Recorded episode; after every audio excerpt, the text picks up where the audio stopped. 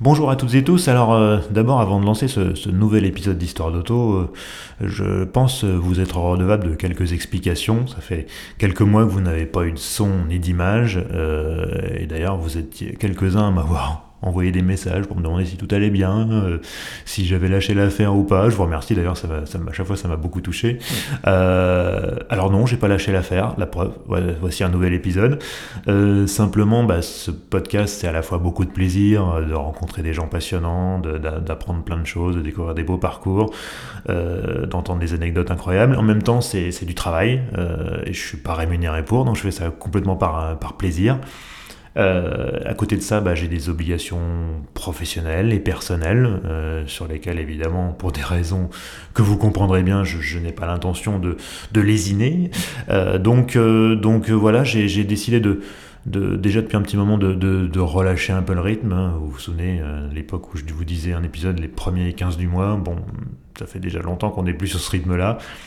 Euh, ce que je vais faire, c'est que je ferai un épisode quand j'aurai trouvé un invité intéressant, ou une invitée, euh, quand j'aurai des bonnes questions à lui poser, euh, et que voilà, que que ça reste euh, un plaisir euh, pour moi, pour mes invités, et puis du coup pour vous. Hein. Faut que moi, ce que j'ai envie, c'est que vous m'entendiez euh, sourire dans ce podcast. donc voilà, c'était devenu un petit peu le rythme commençait à me peser. Je vous, vous cache pas, je vais être franc avec vous.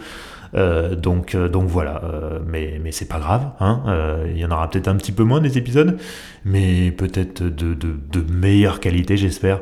Euh, en tout cas, voilà, euh, je, reste au rendez-vous et bah, d'ailleurs, j'ai envie de dire euh, assez parlé, hein Générique? Allez, c'est parti.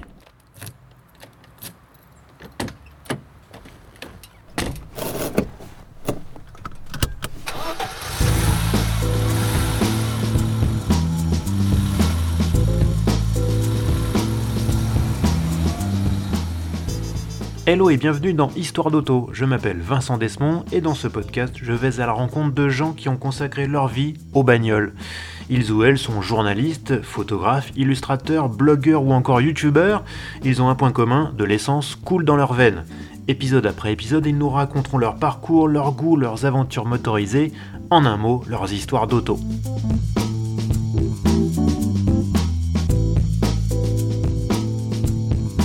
Mon invitée est tombée dans le sport automobile étant toute petite. Elle a commencé, comme il se doit, par le kart, poussant jusqu'au championnat du monde, tout en se mettant à rêver de Formule 1.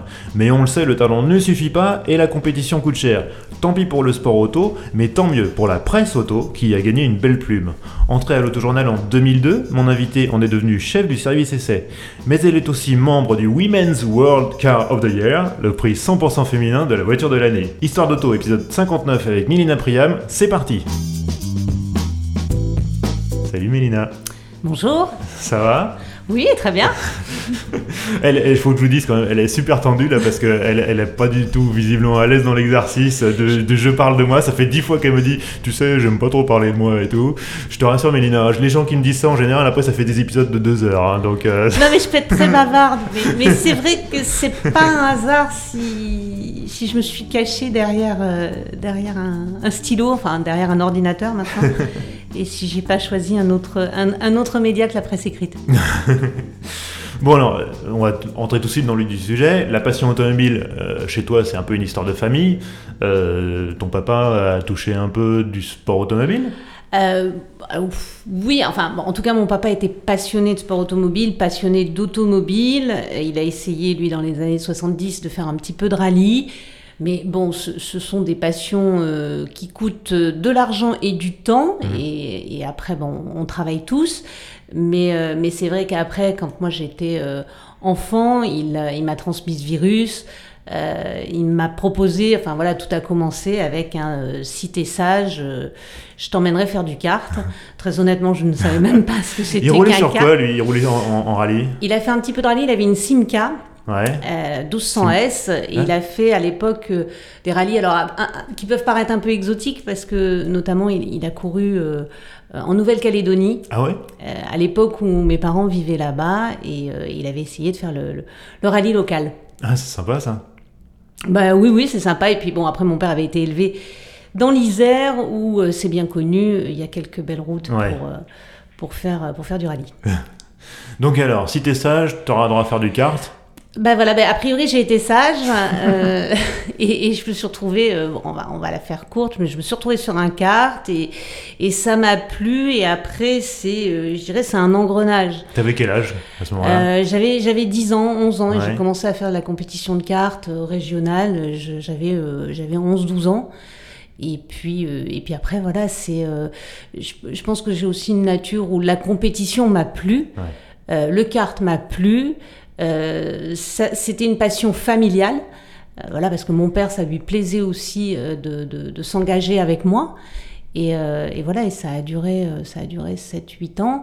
Et après, les choses font que quand on fait du kart rapidement, euh, on rêve de sport automobile. Mmh. Et, et, donc voilà, après, j'ai essayé de faire un petit peu de sport automobile. Euh, et puis, et puis ben, il faut beaucoup de talent, il faut de l'argent, il faut beaucoup de talent.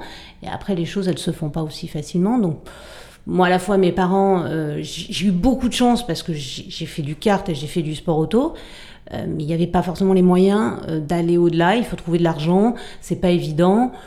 Euh, je dirais que voilà, il fallait aussi que je travaille. Je me suis, ben, je me suis demandé ce que je pouvais faire pour rester derrière un volant. Mais, mais tu as, as, quand même atteint un, un, certain niveau en carte. Tu, tu m'as dit euh, avoir été jusqu'en championnat du monde. Oui d'avoir ouais, fait ouais. partie de l'équipe de France de karting. Oui, à l'époque, oui. On ouais. parle pas du, de la petite course régionale. Euh... Non, non, non, non, ça s'enchaîne. On, on, fait, on fait d'abord du régional. Rapidement, il y a ce qu'on appelle les championnats de ligue. Et puis, si ça se passe bien en championnat de ligue, on est qualifié en championnat de France. Et puis, si on est, voilà. Et puis, ça, ça... après, il y avait, euh, je pense qu'il y a toujours euh, des équipes nationales. Donc, euh, on est sélectionné par euh, la Fédération française de karting, qui est rattachée à la Fédération française de sport automobile. Et voilà. Et moi, j'ai fait, euh, j'ai fait, j'ai fait deux deux championnats d'Europe, un championnat du monde. Euh, voilà, donc ça reste. C'est pas mal quand même. Oui, oui c'est pas mal, c'est pas mal. Et, et alors quand tu arrives là en championnat du monde et, et tu te dis, ok, la suite c'est quoi? Euh, la suite, c'est quoi? Mais c'est en fait, on... bon, j'ai participé au championnat du monde, j'ai eu des résultats euh, honorables, mais euh, j'ai pas été titré. il n'empêche que bah, quand vous êtes ado, vous rêvez d'aller plus loin, et c'est vrai que plus loin, quand on fait du karting, euh, c'est de faire du sport automobile. Et je, je pense qu'il n'y a pas. Euh, tous, les, tous les pilotes ont commencé par là. Euh, moi, j'ai couru en kart avec, avec des pilotes qui sont arrivés en F1 ou qui, mmh. en tout cas, sont devenus de grands champions auto. Comme qui, par exemple? Comme qui Comme Stéphane Sarrazin, par exemple. Ouais. Euh, alors, je Sébastien Bourdet, on n'a pas roulé en carte ensemble. On, on s'est retrouvé plus tard en, en sport auto, en, dans les catégories euh, Formule Renault euh, et autres. Euh, Franck Montagny également, mmh. c'est quelqu'un que j'ai connu sur les pistes de cartes. Voilà. c'est marrant. alors donc tu as, tu as quand même fait de la monoplace? J'ai fait un petit peu de monoplace. Euh, la monoplace coûte très très cher. Oui. Donc euh, j'ai fait, j'ai fait une saison de campus qui maintenant s'appelle euh, Formule F4, l'équivalent. Euh, j'ai fait un petit peu de Formule Renault. Et puis après, je me suis dirigée vers, vers des coupes de marque en berline parce que c'était plus accessible mmh. euh, financièrement. Mais forcément, après, c'est plus, je dirais, la, la voie royale que, que mmh. connaissent tous les, tous les, les grands pilotes. Et puis, et puis voilà, et puis il faut encore une fois euh, trouver il faut sponsors, du, du talent. Euh, il y a le fait d'être bien placé dans une, dans une catégorie et d'avoir un bon résultat. Et puis il y a le fait d'être devant. Et il faut, il faut voir que, euh, alors parfois, il faut le reconnaître, l'argent peut compenser un petit manque de talent, mais, mais voilà, mais si, si, les, si tout n'est pas réuni, ça ne fonctionne pas forcément comme on le, on le souhaite. Et puis, euh, et puis voilà, et puis je, encore une fois, ben, je me suis dit qu'à un moment donné, à 20. Parce que parallèlement à ça, je faisais des études, et euh, ben, une fois que j'ai eu fini mes études, il fallait rentrer dans la vie active. Et euh, la compétition automobile est encore une fois extrêmement chronophage. Hmm. Et vous n'arrivez pas à faire une, une saison de, de sport auto quand, ben, quand vous débutez dans le métier, ou quel que soit le métier d'ailleurs. Oui, ça, ça, ça, te laissait pas beaucoup de temps pour les études et j'ai l'impression que t'étais pas forcément l'étudiante la plus assidue. Euh... J'ai pas été très très assidue, il faut le dire. J'avais des parents très très euh, très très cool de ce, de ce point de vue-là. Je dirais quand même que jusqu'au bac, euh, j'ai pas eu de problème parce que parce que j'étais. Enfin, ça se passait bien, j'arrivais à travailler. Je travaillais sur les pistes de cartes aussi, hein, à l'hôtel ou autre. J'avais beaucoup d'absences scolaires à cause justement des, des championnats. Mais, mais ouais, c'est vrai que j'ai pas. les études, c'était même après le bac, c'était pas ma priorité. Je passais mon temps euh, sur les pistes et à, chercher, euh, à chercher des sponsors. Et comment je ne trouvais pas, mais bon. c'est une autre histoire. Et comment tes, tes, copains, tes copines de classe euh, voyaient ça? Parce que tu devais être une extraterrestre pour eux, non? Oui, au lycée, j'étais un peu une extraterrestre. Il y avait un côté. il, y avait, il y avait forcément un côté de faire un sport que personne d'autre ne faisait. Et Voilà. j'étais extrêmement chanceuse. Euh, et, voilà, j'étais toujours en décalage parce que. Parce qu'à un âge où peut-être mes, mes, copines et mes, mes, copains de classe euh, commençaient à sortir, à, à, se retrouver euh, à, la sortie du lycée, ouais, non, moi je filais, je filais sur les pistes de cartes et en fait, mes copains, c'était mes copains de cartes. Ouais. Parce qu'on était tous, on avait tous cette, cette vie d'adolescent un peu, un peu décalée. Hum, hum. Alors, il y, a quand même un truc qui, qui qui moi me, marque. Dans, tu, forcément, toi, tu, tu, tu, as rêvé de la Formule 1. D'ailleurs, alors, je vais ouvrir une parenthèse parce que tu m'as, tu m'as aussi avoué un truc que, que j'ignorais, c'est que quand tu étais ado, tu avais deux rêves, deux rêves mmh. de pilote, mais pas pour le même genre d'engin. Non, tout à fait. Bah, pour moi, euh, voilà, je voulais faire pilote de Formule 1 ou pilote d'avion de chasse. Fallait que ça aille très vite et que ça fasse du bruit. C'est un peu ça, oui, sans doute. Il y a de ça. Non, j'ai toujours, j'ai toujours aussi beaucoup aimé, euh, aimé l'avion. Oui.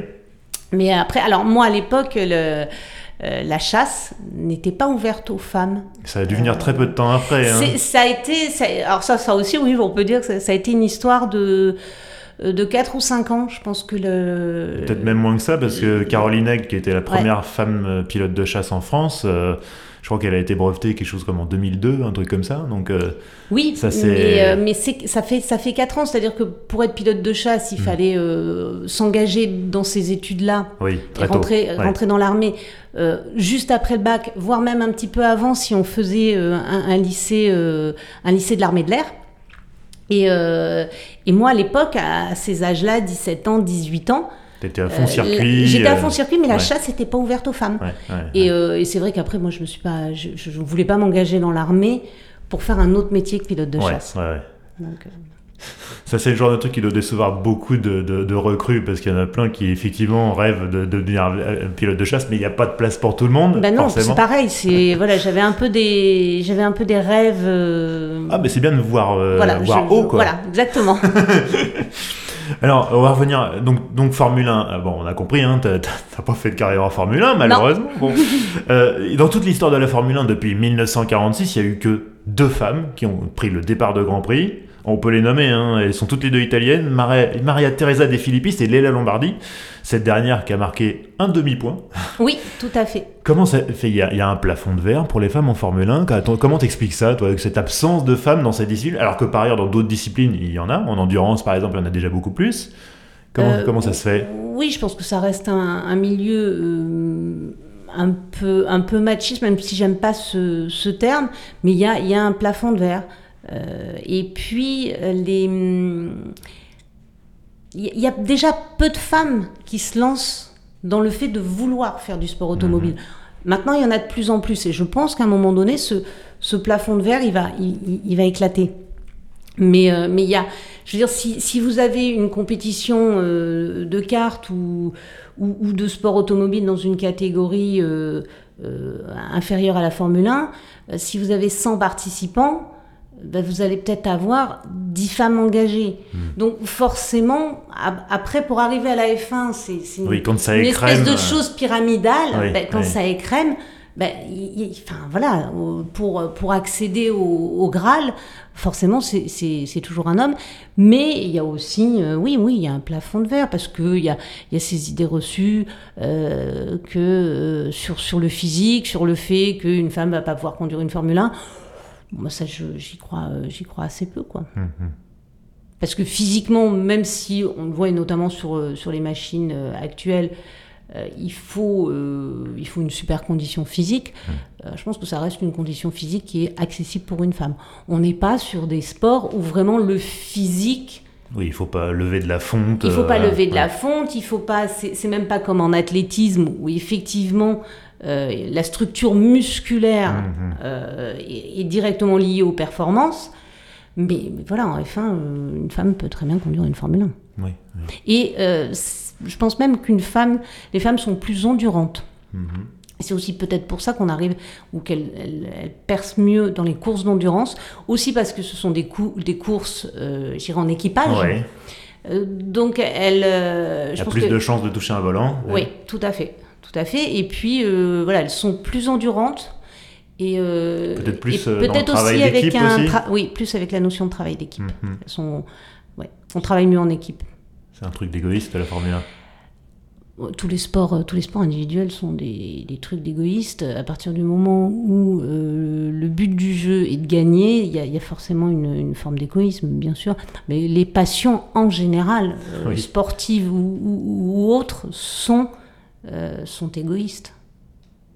C'est c'est toujours difficile de partager une passion si, si l'autre n'est pas réellement passionné. C'est, c'est, ça bouffe une passion. C'est voilà, à la fois ça nourrit, ça nourrit l'être, mais ça bouffe. C'est, c'est toujours un équilibre assez compliqué à, à trouver. Alors je me suis amusé à, à faire des recherches et je suis retombé sur des trucs sur toi qui m'ont fait beaucoup sourire. Comme par exemple cette fois où tu t'es retrouvé euh, sur un podium avec un ancien champion du monde de F1. C'était en 2002 dans la Yaris Stars Challenge Oh oui. où tu Oh t'es retrouvé Dieu. sur un podium avec Claire Agazzoni. Euh, oui. Je vais dire oui, oui, oui. En fait, c'était une, euh, c'était une coupe de, de VIP un peu, avec quelques pilotes euh, pro euh, dans, jetés un peu là-dedans. Ouais, tout à fait. À l'é- à l'époque, en fait, euh, 2002, c'est l'année où, où moi j'ai débuté réellement à l'autojournal. Euh, donc mon mon passé sportif était encore assez récent. La Yaris euh, Star Challenge, ça, ça mélangeait à la fois effectivement des pilotes pros, des journalistes, il y avait toujours une voiture presse Mhm. et, euh, et, euh, et, des, et des stars. Voilà. Et, et je m'étais retrouvée euh, dans cette, euh, dans cette coupe. Effectivement, c'était. c- Pour moi, ça, c'était pas de la course automobile, c'était plutôt vraiment de l'amusement. Oui. Euh, la, la voiture était, était rigolote à conduire, mais c'était pas une voiture tr- ultra performante. Oui. Mais c'était plus euh, un, un moment de, de, de convivialité que réellement de la compétition. Mais, mais ça, ça permettait aussi de faire de belles rencontres. Parce que, voilà, parce que euh, ça paraissait complètement improbable pour moi de me retrouver effectivement euh, à côté de, de, de Claire Gazzoni. Oui, ou dans un style différent, Caroline Barclay, euh, Michel Holtz. euh, Tout à fait. C'est très, très disparate hein, comme sélection. hein. Bon, on va, on va revenir un petit peu à, à- donc tu, tu, ta, formation, entre guillemets. Tu, tu finis par décrocher un BTS en mécanique industrielle. Oui. Tu trouves du boulot dans le sud, mais euh, on est très très loin de tes passions là. Euh, C'est, comme, comme- dans quel état d'esprit tu étais à cette époque-là où, où euh, tu sentais que le sport automobile c'était derrière toi euh, et tu faisais un boulot qui était plus alimentaire qu'autre chose? Euh, oui, alors après, il y, avait plein de choses qui m'intéressaient dans la mécanique indu- industrielle, mais, mais c'est vrai que rapidement, je ne me voyais pas en faire une carrière parce qu'il me manquait euh, quelque chose lié à l'au- à l'automobile. J'avais j'avais passé tellement de temps déjà derrière un volant que voilà.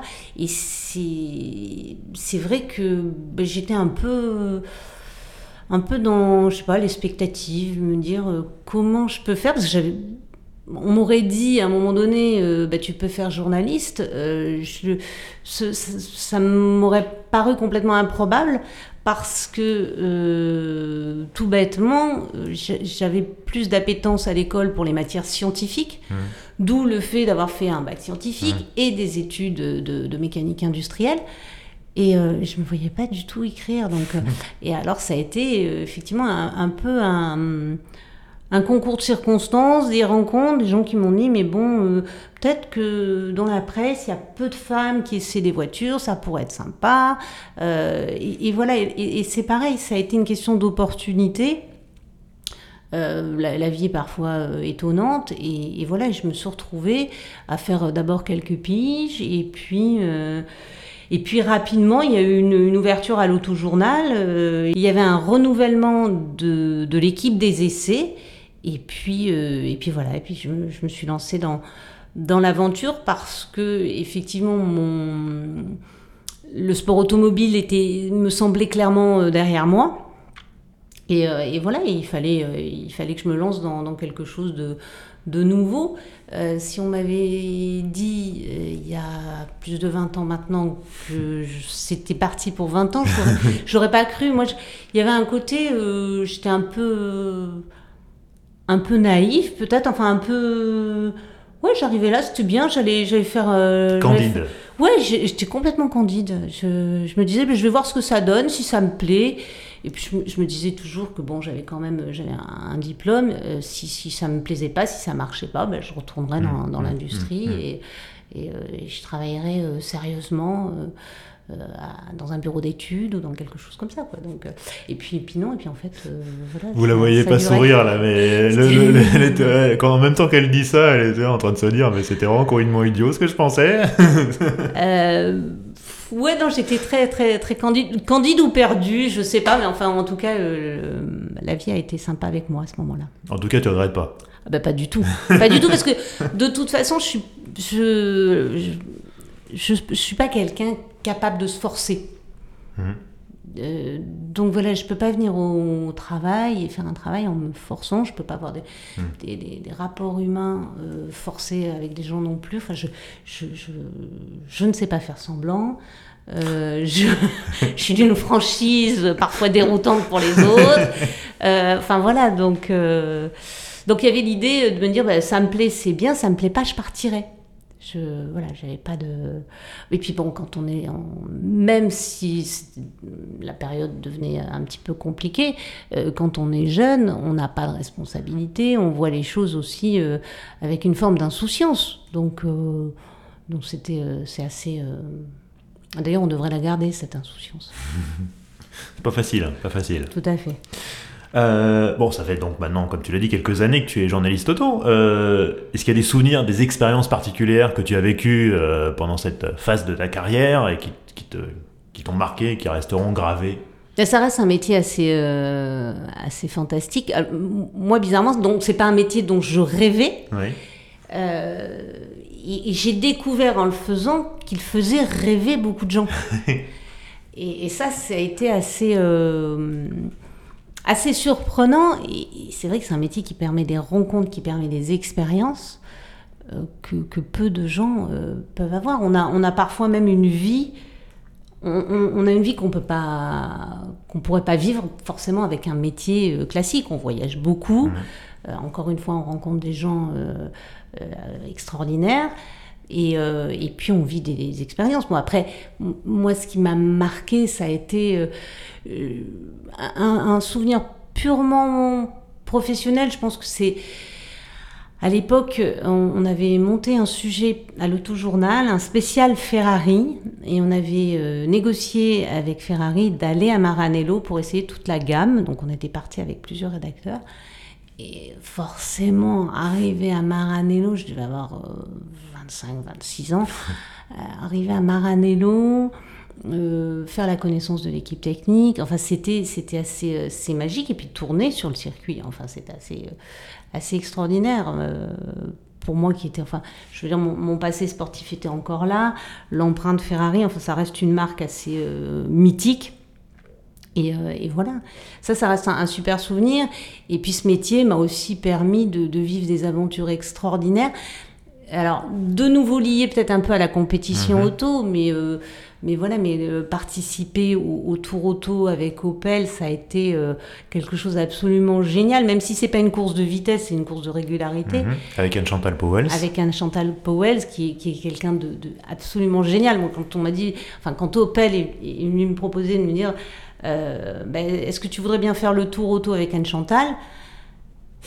et pour moi, Anne Chantal, ça faisait justement partie de ces femmes qui avaient réussi en sport automobile. Certes, en tant que copilote, dans le rallye, ça, moi, c'était pas mon, mon, passé, mon histoire, mais pour moi c'était forcément euh, c'était forcément génial quoi Mhm.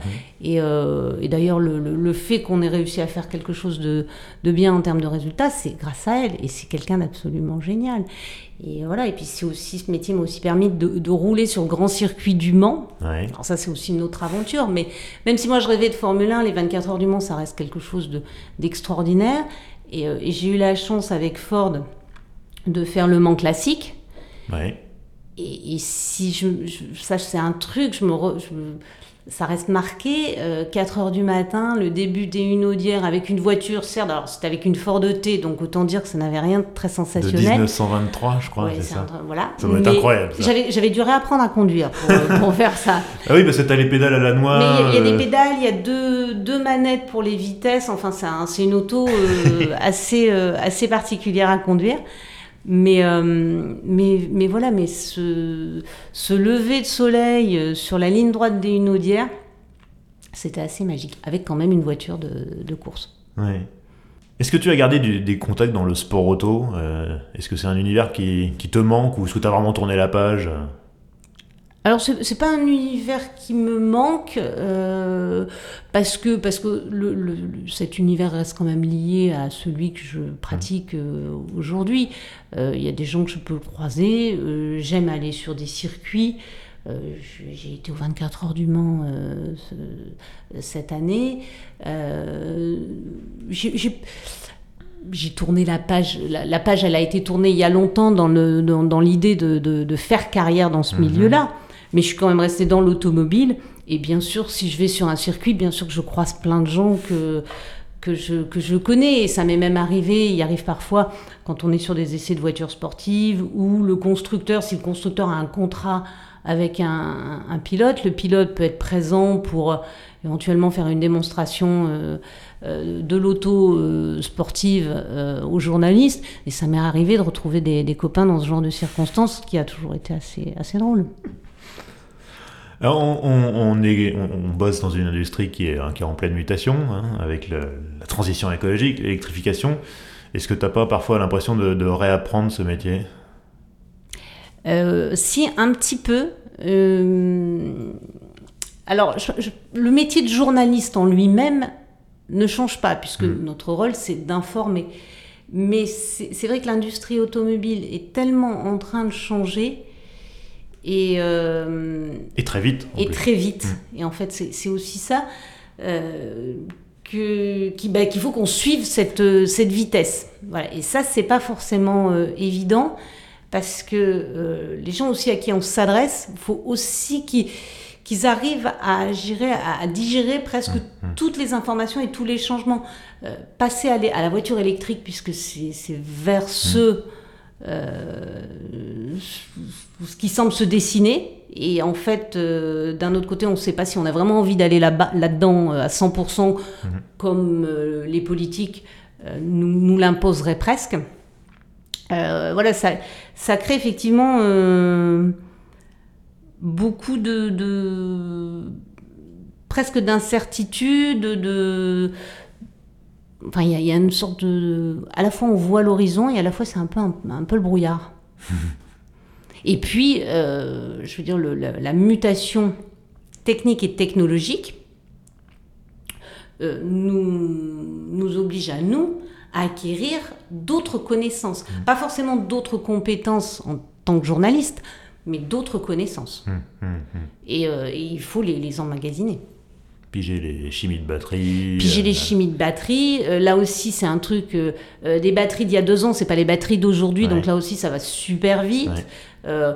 Il y a aussi maintenant, donc il y a toute cette partie, on va dire, technique de passer à la voiture électrique, mais il y a aussi le fait que sur les, les cinq dernières années, la voiture, c'est aussi un système multimédia embarqué. C'est, euh, donner des exemples anecdotiques, mais euh, euh, c'est ouvrir euh, sa voiture et démarrer sa voiture avec son smartphone, c'est devoir naviguer dans des menus d'une tablette alors qu'on conduit. Enfin, c'est, aussi euh, presque réapprendre à conduire et, réapprendre à appréhender, euh, c'est ce que nous sert euh, beaucoup de discours au marketing, la mobilité et, et l'objet de mobilité. Voilà, qui n'est plus même forcément une voiture, enfin qui est aussi euh, parfois un ordinateur sur roue. Donc c'est assez, euh, Mais c'est super intéressant aussi. On est loin du karting. On est loin du karting et j'allais dire qu'en fait ce qui se passe c'est que la conduite, ce qui moi m'a toujours guidée, euh, elle, elle, elle, passe au second plan aujourd'hui. Mais c'est vrai qu'on a des voitures en plus qui du coup sont plus lourdes, donc déjà en termes de sensation c'est plus la même chose. Bon, on a, on a un moteur électrique, c'est, ça accélère fort, mais c'est vrai que en termes de plaisir de conduite, on a vite fait le tour. Non mais pour, faut, être, faut être franc et honnête.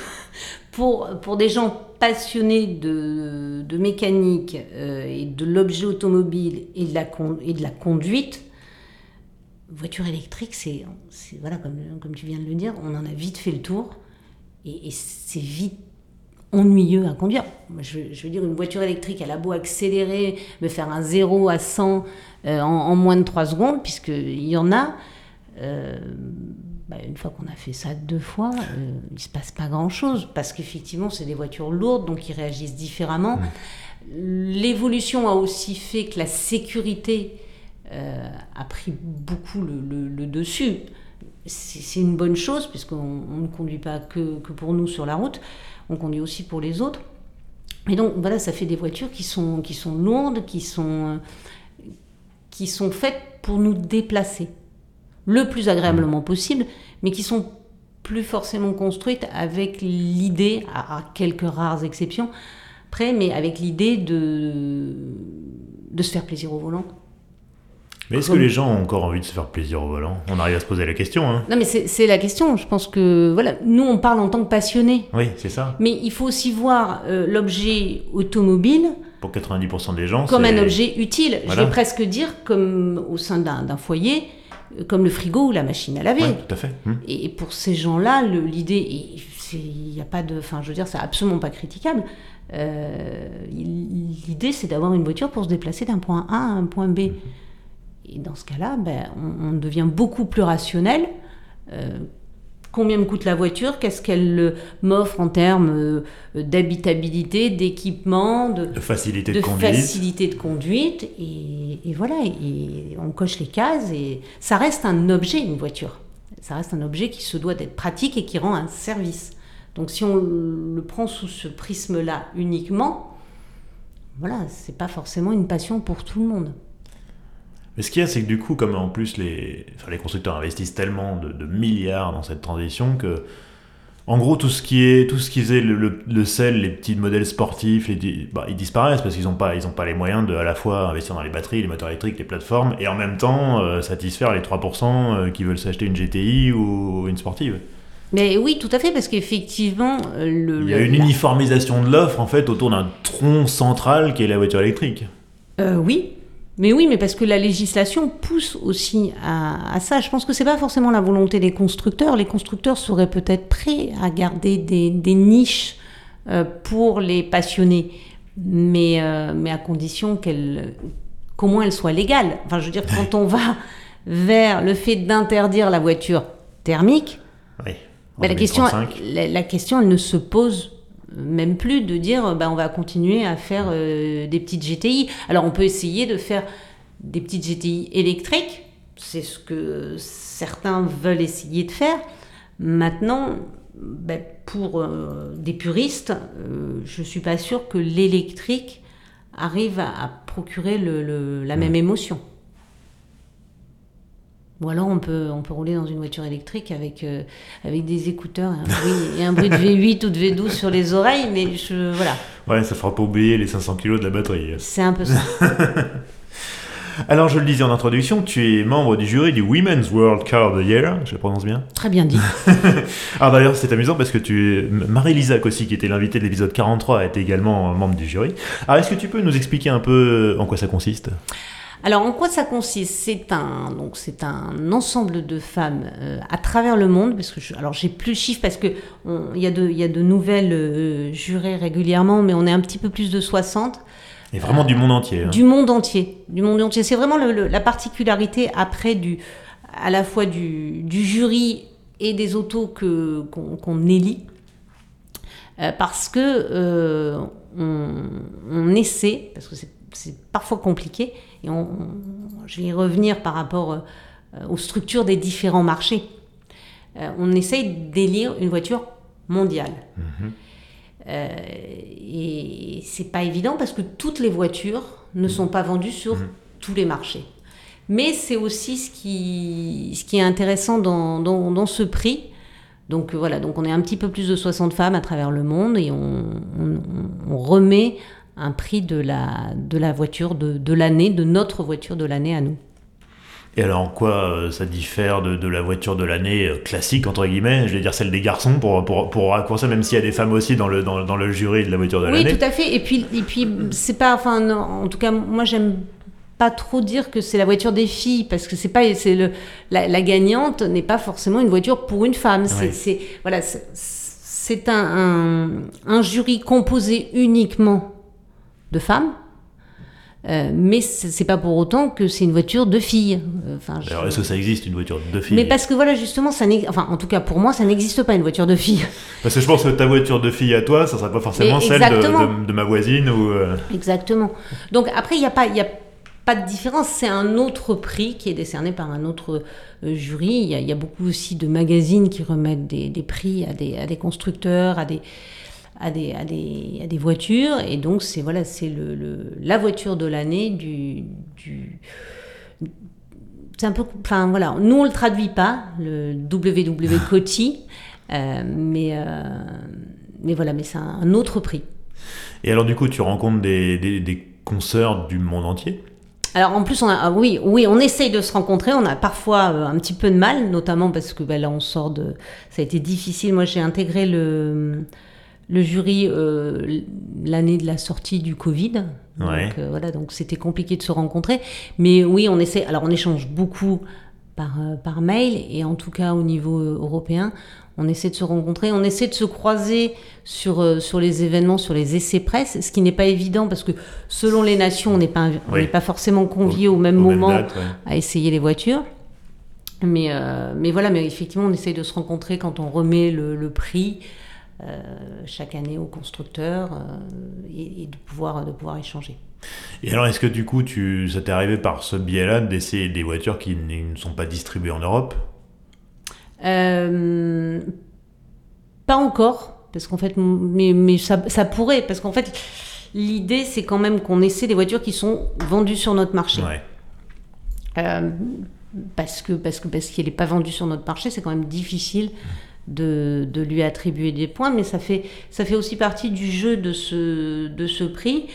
Pour donner des points à une voiture, il faut qu'on l'ait essayée, il faut qu'elle soit vendue sur notre marché, il faut que la voiture au global soit quand même vendue à minima pour être éligible euh, au prix, il faut qu'elle soit vendue sur euh, deux marchés mondiaux.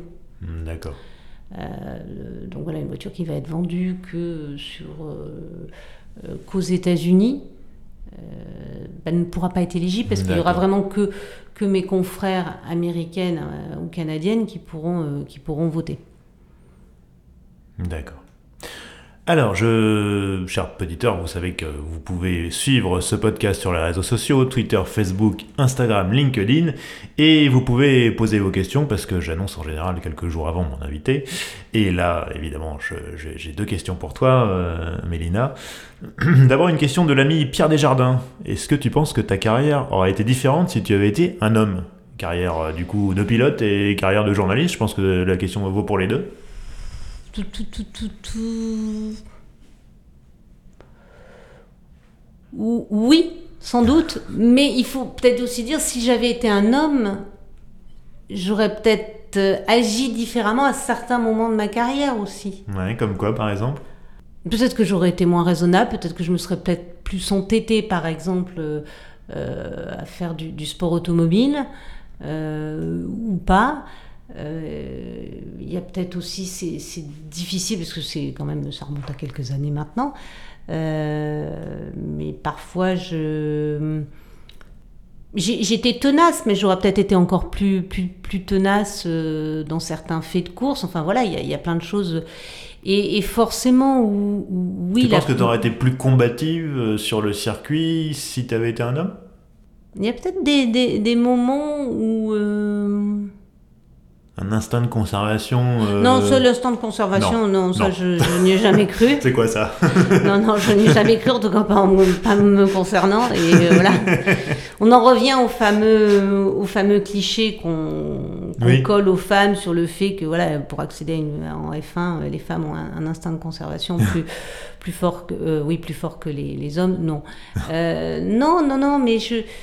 C'est difficile, mais, en tout cas, oui, forcément, elle aurait été différente parce que il y a eu plein de moments quand même dans. Ça, ça m'est arrivé clairement euh, quand je cherchais notamment des budgets. Et on en revient aussi au plafond de verre. euh, J'allais voir des sponsors. Alors, c'était, je pouvais y avoir les deux cas. Euh, Il y avait des gens qui avaient envie de me soutenir parce que j'étais une femme et Ouais. qui trouvaient que c'était intéressant, mais je me suis aussi vue refuser des budgets parce que j'étais une femme. J'ai et c'est- j'ai des souvenirs, c'était assez violent pour moi parce que j'étais jeune de dire bah, euh, ouais, ouais, ouais, moi je pourrais, mais euh, mais une femme en sport automobile, de toute façon, vous n'y arriverez pas. Ah. Donc ça sert à rien que je vous soutienne puisque ma marque n'ira pas au bout du, du projet. C'était même pas Donc- que la marque était une marque masculine à 100% et que du coup être sponsorisée Non, non, par non, une femme c'était- c'était c'est- juste c'est- le, le- du pur sexisme en fait. Oui, oui, c'était clairement. euh, oui, non, mais je, ça sert à rien de vous soutenir parce que parce que le- la personne était quand même au, au fait de l'environnement et, disait mais une femme en Formule 1, euh, vous n'y arriverez pas. Donc euh, donc oui, oui, c'est oui, dur c'est- d'entendre ça. ouais. Oui, c'est dur. Bah ouais, surtout quand on a, je sais pas, surtout quand on est passionné, qu'on a, Ouais. qu'on a 20, euh, 20 ans, 21 ans, et voilà. Qu'on n'a pas encore, euh, qu'on n'a pas encore la carapace de, de- et, et le, et le cuir qu'il faut se, qu'il faut se forger euh, dans la vie. Mais donc oui, forcément, elle aurait été, euh, elle aurait été différente. Et euh, professionnellement, bah, professionnellement, même si euh, le, le- milieu de la presse auto est quand même très ouvert, je pense que ça reste un milieu où euh, la progression professionnelle est plus facile pour les hommes que pour les femmes Ouais. et où je pense qu'il reste des disparités de, de salaire entre, entre les hommes et les femmes. Il faut pas. Voilà, Ah, Sachant que c'est pas exclusif à la presse. hein, non, non, c'est pas euh, exclusif. Non, mais ce que je veux dire, c'est que. Non, non, mais voilà, tout à fait. C'est que euh, le milieu de la presse n'est pas épargné par, Pas euh, ouais. par le, le phénomène global et sur les inégalités euh, qui, qui perdurent entre les hommes et les, et les femmes en, en France et en Europe et encore dans, dans- dans beaucoup de pays, même si on n'est pas les plus à plaindre. Voilà, il y a encore, il y a encore du chemin à faire de, de ce point de vue-là. Au même titre que euh, qu'en sport automobile, moi, quand je suis rentrée dans la presse auto, euh, à la fois, moi, je voyais pas du tout le milieu comme étant particulièrement euh, machiste, mais il y avait peu de femmes qui faisaient réellement des essais Mhm. auto. Et les gens, enfin, voilà, il y avait un côté, euh, les anciens étaient un peu, euh, un peu bousculés dans leur, dans leur repère, on va dire. Tu t'es pris des réflexions. Mais oui, bah après, c'était pas du tout méchant, mais bien sûr que j'ai eu des réflexions, bien sûr. mais de la part de constructeurs aussi. Hein, Ah oui. sur, euh, oui, bien sûr. Bien sûr, bah, ça- voilà, les constructeurs, euh, euh, moi, mon, le- mon rédacteur en chef avait aucun, et puis j'avais un passé sportif qui faisait que. Euh, mon rédacteur en chef m'envoyait sur des essais de voitures sportives, et euh, bah oui, mais vous nous envoyez une femme. Oui, oui, Et oui. alors? Et alors? Oui, ben alors notre voiture, elle fait plus de XXXX chevaux, c'est une voiture sportive. Et alors? Oui. Et le plus étonnant là-dedans, c'est que parfois c'était même des femmes qui faisaient ce genre de Non. réflexion. Ben, des attachés de presse ou. Voilà. Alors là, je le dis un peu brut de fonderie, ça pouvait être beaucoup plus fin dans le. Dans ça La pouvait- formulation. en formulation, voilà, c'était amené avec beaucoup plus de, de délicatesse, mais le, le fond était là, quoi. Voilà. Bien sûr. Ça, ça, ça c'est bien. Oui, je pense que ça a quand même bien non, changé. non, ça ça. c'est bien, ça s'est bien estompé parce que notamment il y a eu une prise de conscience il y a peut-être euh, justement une vingtaine d'années que euh, l'achat automobile était largement guidé euh, par, euh, je parle d'un achat automobile au sein d'un foyer, était aussi Oui. largement guidé par, euh, par les femmes. Hmm. Monsieur n'achète pas forcément la voiture qu'il veut D'ailleurs, souvent, ils rouspètent. aussi. Une question d'Olivier. Quelle était ta toute première voiture? Alors, ma toute première voiture, à moi que j'ai conduit, euh, c'était une Clio euh, 16S. Ah bah ça va, c'est Ouais, pas ouais, mal. Tu démarrais bien. Non, non, mais j'ai. Bah, alors, à l'époque, je faisais, euh, je faisais la coupe Clio, justement. Ouais. Donc, en fait, j'avais la, ma voiture. Alors, c'est pas la même voiture exactement, hein, parce que j'avais Oui, une oui. voiture pour la course, mais j'avais eu envie euh, d'acheter le- l'équivalent euh, en voiture de, de route. hein. Donc, j'avais. Effectivement, j'avais. Mes parents étaient euh, très compréhensifs. J'avais acheté une bonne occasion. J'avais j'avais eu la chance de, de racheter une voiture euh, d'un d'un sponsor qui louait, qui était loueur de voitures. Donc il y avait une, une Clio 16S dans son, dans son parc. Et, euh, et voilà, je l'avais racheté, il m'avait fait un super prix. voilà, c'était ma première voiture, je ne l'ai pas gardée longtemps parce que, parce que je me la suis faite voler. Ah oui. Bah oui. Ça se voulait bien ces trucs-là. Ça se volait très très bien, très très facilement. Je me suis faite voler. euh, et après, je me suis faite voler, je l'ai retrouvée. euh, ça, ça a été, euh, voilà, de ce point de vue-là, c'était une voiture euh, un peu. Enfin, je, je partais pas toujours sereine, je pouvais pas la garer n'importe où. Ah ouais. Enfin, donc, euh, comme quoi, euh, c'est pas, c'est pas tout neuf l'histoire. Donc après, j'ai eu une. Je suis restée sur une Clio, ça reste une voiture. une Clio diesel, c'était beaucoup moins drôle. Mais c'est là tu te les fois fait tirer. Celle-là, je me suis pas fait voler. Est-ce que dans ton garage, tu as des petits, un petit, un petit trésor que tu bichonnes ou est-ce que toi, tu, tu- tu ne t'attaches pas aux voitures? J'ai honte aujourd'hui, j'ai pas de voiture. je, je précise que ça arrive souvent de la part des journalistes automobiles euh, qui Non, vendent je- une voiture d'essai à une autre et qui du coup ne vendent pas forcément eux-mêmes. Il y a ma situation professionnelle euh, qui fait qu'effectivement, j'essaie beaucoup de voitures. Il y a aussi le fait que professionnellement, je suis parisienne aussi, puisque les, les rédactions, enfin la rédaction est juste à côté de Paris. Et, euh, et qu'à Paris, j'ai pas l'utilité d'avoir une, une voiture. Et qu'après, j'ai pas la place, effectivement, euh, pour, euh, pour pouvoir même avoir une voiture purement plaisir que je pourrais utiliser le, le week-end. Mais enfin, après, j'ai eu, j'ai eu des voitures quand. J'ai eu des voitures, je dirais, euh, courantes pour pouvoir euh, aussi m'en servir. Mais là, actuellement, j'ai pas de voiture. Et même euh, l'idée, je sais pas, de, t'offrir une Caterham pour faire des week-ends de circuit, ça te, ça te démange pas un petit peu Plus, plus maintenant, c'est vrai Ouais. que plus maintenant, même faire du circuit, alors j'aime j'aime toujours ça, mais mais je voilà, je, je suis, je suis j'essaie quand même encore de parfois des très belles voitures, des voitures Mhm. sportives euh, sur la route ou sur circuit, puisqu'on a aussi la possibilité de euh, d'utiliser des, des circuits pour, pour faire nos essais. Et euh, je, suis, je suis comblée parce que, parce que en, en plus, quand même, j'ai j'ai eu cette chance immense de pouvoir faire du sport automobile, de pouvoir quand même faire des, des saisons complètes, que ce soit en carte, et, et de pouvoir vraiment euh, vivre ma passion à fond et au bout. Et, et je C'est pas aussi- frustré, quoi. Je suis pas frustrée parce que même si à un moment donné ça a été une grosse frustration d'arrêter, aujourd'hui je suis pas frustrée parce que j'ai, euh, je l'ai vécu à, à fond et, et je sais aussi euh, tout ce qu'il faut faire pour entre guillemets aller faire un temps par exemple Mhm. et, et vraiment aller au bout d'une voiture et euh, et, et aujourd'hui, le sport automobile, ça reste un, un- un sport qui demande de l'entraînement. Si vous arrêtez de rouler sur circuit, ben vous, entre guillemets, vous perdez la main. C'est exactement comme, euh, euh, je sais pas moi, un, un coureur de fond qui va arrêter de s'entraîner. À un moment donné, il va plus faire les mêmes, les mêmes temps, Et il va- ou il va plus avoir la même endurance. Euh, C'est pareil. Euh, Là, pour, pour, euh, pour péter un temps, comme, comme on dit, il faut, il faut être tout le temps dans, dans le rythme.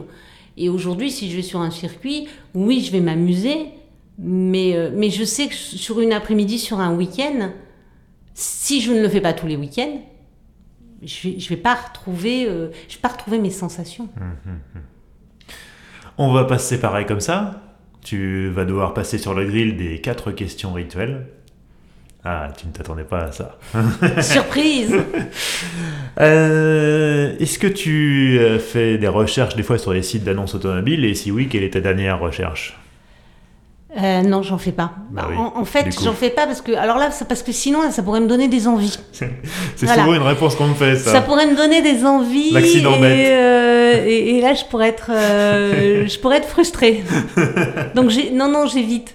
J'évite parce que ça peut m'arriver d'aller sur des, des, des sites d'annonces euh, bah, pour des questions professionnelles. Et, euh, et effectivement, euh, ça, peut, ça peut très vite déraper. Quel est ton meilleur souvenir de road trip? Pro ou perso hein. Alors, un, un vrai road trip, euh, c'était c'est pro. Euh, en 2011, si ma mémoire est bonne, ou en 2010, euh, j'avais fait un Pékin-Shanghai euh, avec euh, l'Audi Q3. Ouais. Et, et ça, ça reste, ça reste un grand, un, un- un grand moment et un très bon souvenir aussi, avec des, des belles rencontres aussi humaines, parce que c'était pas forcément euh, un essai, c'était pas un essai classique, c'était vraiment un road trip. Et, euh, avec euh, des confrères euh, étrangers ou d'autres presses euh, que la presse automobile. Donc euh, voilà, ça reste un super souvenir. Et puis bon, moi je connaissais pas la Chine et c'est pas forcément un pays qui me qui m'attire, mais qui reste quand même assez étonnant. Mhm. Et la circulation chinoise, je ne sais pas comment elle est aujourd'hui, mais à l'époque était aussi assez étonnante. Ton garage idéal, sans limite de budget, euh, t'as droit à 4 voitures, ça doit quand même à peu près convenir à ta vie. Euh, sans limite de budget, mon garage idéal. Ouais. Je, je pense qu'il y aurait forcément une 911. Ouais, celle-là elle revient Je- très souvent. Oui, parce que ça Alors, reste la sportive. Alors voilà, la, que grande, là, la grande euh, question, c'est laquelle? Depuis 1963, on en a eu quelques-unes, donc euh, Euh, au, au risque d'étonner, ce serait sans doute une Targa, ouais. et, et pas forcément ultra moderne. Mhm. Euh, donc, euh, ouais, une, une Les ancienne. Targa je- des années 70, quoi. Ouais, peut-être des Avec années la- 70, ou alors euh, ça peut même être euh, ju- jusqu'à la, jusqu'à la, la génération des 964. Mhm. Voilà, qui, qui pour moi est le point de bascule entre la 964 et après les, les 993. Euh, donc ouais, il y aurait, il y aurait sans doute, y aurait sans doute ça. Il y aurait, il y aurait, for- ouais, y aurait, y aurait une Fiat 500, mais une ancienne. Ouais. Euh, Pourquoi la 500 Ça- ça- je, je te pose la question parce que je pense que tu es la première euh, qui me met une Fiat 500 dans son garage idéal. Euh, oui, oui, oui, parce que euh, puis en plus une, une ancienne, Oui, c'est une vraie avec merde. le hein. bicylindre qui avance ouais, pas. ouais, euh, c'est- une vraie voiture ancienne avec l'assurance de pas de pas démarrer le matin, avec toutes les merdes que ça peut impliquer d'avoir une, une voiture. Parce que parce que je trouve cette voiture absolument géniale. Elle a une bouille, elle a une bouille d'enfer. Donc euh, j'avais fait un sujet avec une, une Fiat 500 de 1971 comme ça. oui. Donc, je, je- en plus, pour en avoir conduit, je sais que c'est quand même une aventure, hein, donc, euh, dans- notamment dans la circulation moderne actuelle. Parce que on, on fantasme toujours les, les voitures, euh, les voitures anciennes, mais pour certaines, quand même, euh, c'est plus, c'est c'est compliqué de rouler avec les autres, Mhm. parce qu'en plus, les autres ne sont pas au courant de- des problèmes d'une voiture ancienne. Donc moi je me souviens très bien en, en Fiat 500 dans Paris de devoir revoir tous mes réflexes. Parce que la maman qui se jette sur le passage piéton, qui a parfaitement le droit de se jeter avec sa poussette sur le passage piéton, en me voyant arriver, certes à bonne distance, ne sait pas que même si moi je suis à 30 km heure et à bonne distance, je suis dans une Fiat Fiat 500 qui ne va pas s'arrêter aussi facilement qu'une Clio moderne. Donc voilà, donc c'est c'est tout ça. Donc ça vous oblige vraiment à, à- à conduire pour les autres. Euh, mais non, mais elle a une, voilà, j'adore, euh, j'a- j'adore la Fiat 500. Elle a une, une bouille absolument craquante, euh, au même titre qu'il y aurait peut-être une Mini Cooper dans, dans mon, une- pareil, une ancienne Ouais. aujourd'hui dans mon garage euh, idéal. Et puis, hum, donc là, ça en fait déjà trois. Trois. Il n'y a pas vraiment de délit, non, à moins que tu fasses un délit de la 911, mais voiture de tous les jours. Euh, voiture de. Mais une 911, c'est une voiture, ça peut être une voiture de tous les jours. Même une ça. Targa un peu ancienne. Oui, oui, oui, quand même. Parce que si on va pas chercher une. euh, Enfin, la 911, c'est la, la force de, de cette auto. euh, c'est que rapidement, c'est devenu, contrairement à une Fiat 500, c'est devenu une voiture euh, moderne et facile à conduire. Il faut pas aller chercher les, les, les 356, mais à partir des années 70, une 911, vous montez dedans, vous démarrez, ça démarre et c'est. enfin, ça se conduit comme une voiture moderne. hum, hum.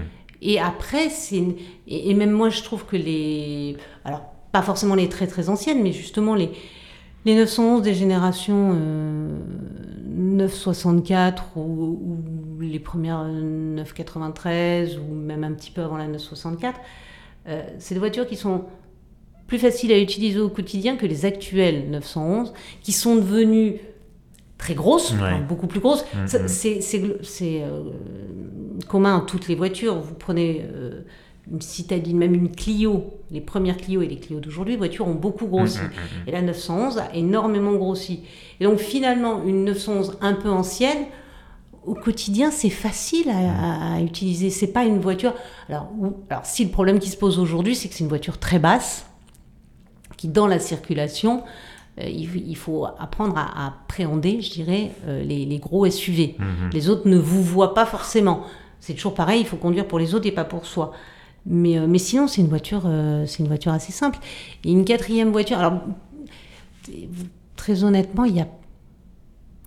Pourtant, il y a, il y a- il y a de super voitures, mais je ne mettrais pas dans mon garage idéal des. Des, des vraies pompes à feu. Je, je- À la fois, c'est des voitures fantastiques, mais j'aurais pas forcément une Ferrari ou une Lamborghini. T'arriverais pas à l'assumer bah Là, pour le coup, je trouve que c'est des voitures euh, plus, plus compliquées à, à sortir au, au quotidien. Ouais. hein. Donc, euh, enfin, moi, je le vois, je, je le vois quand j'essaie ces voitures. Parce que euh, la, la voiture reste un objet social. Euh, les gens ne vous perçoivent pas du tout de la même manière selon la voiture dans laquelle vous êtes. Et moi, c'est peut-être encore plus vrai quand tu es une femme. et c'est encore plus vrai quand on, pour une femme, oui. Là aussi, j'ai eu quelques réflexions.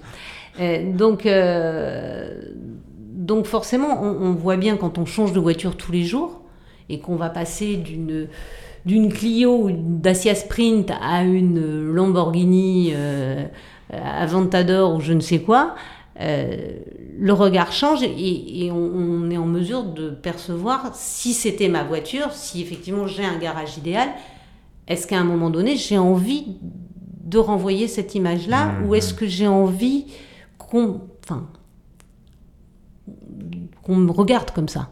C'est un peu ça. Ouais, ouais, ouais. Donc, euh, donc quand c'est pour une journée, donc ouais, non, et puis... euh, Même pas une petite Alpine à 110. Alors oui, c'est, c'est, euh, je dirais, Ce- là- Celle-là, elle revient très souvent. hein. C'est pour ça Oui. que je la, je la glisse. C'est la voiture moderne, pour le coup, euh, qui. Ouais, que je, que je pourrais. Mais qui est, je trouve, plus difficile, peut-être, encore qu'elle est, elle est facile, mais qui est qui est plus qui est pas forcément facile à vivre au quotidien parce que justement là c'est, c'est une toute petite voiture qui dans la circulation euh, voilà mais oui ouais oui il y aurait une Alpine euh, il y aurait une Alpine à 110 Et alors, si tu ne devais conduire qu'une seule auto jusqu'à la fin de tes jours, qu'est-ce que ça serait? Si je devais conduire une seule auto, Jusqu'à la fin de tes jours. Ah, elle est dure celle-là. et sans limite de prix, enfin, on, Ah oui, on oui, est on, toujours, on reste euh, dans le délire euh, open bar. toujours. euh, bah, en fait, j'hésite par rapport à mon garage idéal, j'hésite entre euh, la 911 ou l'Alpine. Ah oui. Ah, c'est dur, ça, oui. C'est dur. Euh, Peut-être pour son côté intemporel, la 911. Oui. puisqu'elle a une voilà il y a vraiment même si l'Alpine a aussi un côté intemporel il y a quand même eu euh, voilà la, la 911 est plus ouais donc ça pourrait être une 911 Oui, c'est plus une icône. c'est plus une icône Ouais, plus forcément. une icône ça reste plus une plus une icône Eh ben Mélina, merci beaucoup pour ce Ben, temps passé merci, avec nous. euh, merci à toi merci à vous Donc évidemment, euh, on te retrouve dans l'autojournal, aussi dans Auto Plus et dans Sport Auto occasionnellement. ça arrive On te retrouve sur les réseaux sociaux, tu es sur Instagram? Euh, non. Non. Non, non, je suis vraiment, je suis vraiment pas douée pour, pour ça. J'ai effectivement un compte Instagram, mais que j'alimente très très peu. Euh, et je, je suis un petit peu sur les réseaux professionnels, mais là, c'est vrai que c'est quelque chose que. Voilà, c'est assez cohérent avec moi, mais je suis très peu, très peu, très peu présente. On peut me retrouver un petit peu sur Sud Radio le dimanche matin, D'accord. mais, euh, mais voilà, mais je suis très peu présente sur les réseaux sociaux. D'accord, ça marche. Eh ben écoute, euh, merci Milena, et à une prochaine. Merci, à bientôt. Ciao. Et voilà, c'est la fin de ce 59e épisode d'Histoire d'Auto. Merci à toutes et tous de l'avoir écouté. Euh, si ça vous a plu, eh bien, abonnez-vous, que ce soit sur les plateformes de podcasting comme euh, Spotify, euh, Amazon Music ou YouTube aussi. On est présent sur YouTube. Bien évidemment, il n'y a, pas de flux vidéo, hein, c'est juste de l'audio, mais voilà. Vous pouvez laisser un commentaire, 5 étoiles, un pouce bleu, suivant la, plateforme. Ça aide à faire connaître ce podcast d'une nouvelle audience. Comme je le disais pendant l'enregistrement, vous pouvez nous retrouver sur les réseaux sociaux, Twitter, Facebook, Instagram et LinkedIn. Si vous voulez me contacter, eh bien vous avez le mail, histoire d'auto au pluriel à gmail.com. Et bah, je vous dis à bientôt pour un prochain épisode d'Histoire d'auto. Ciao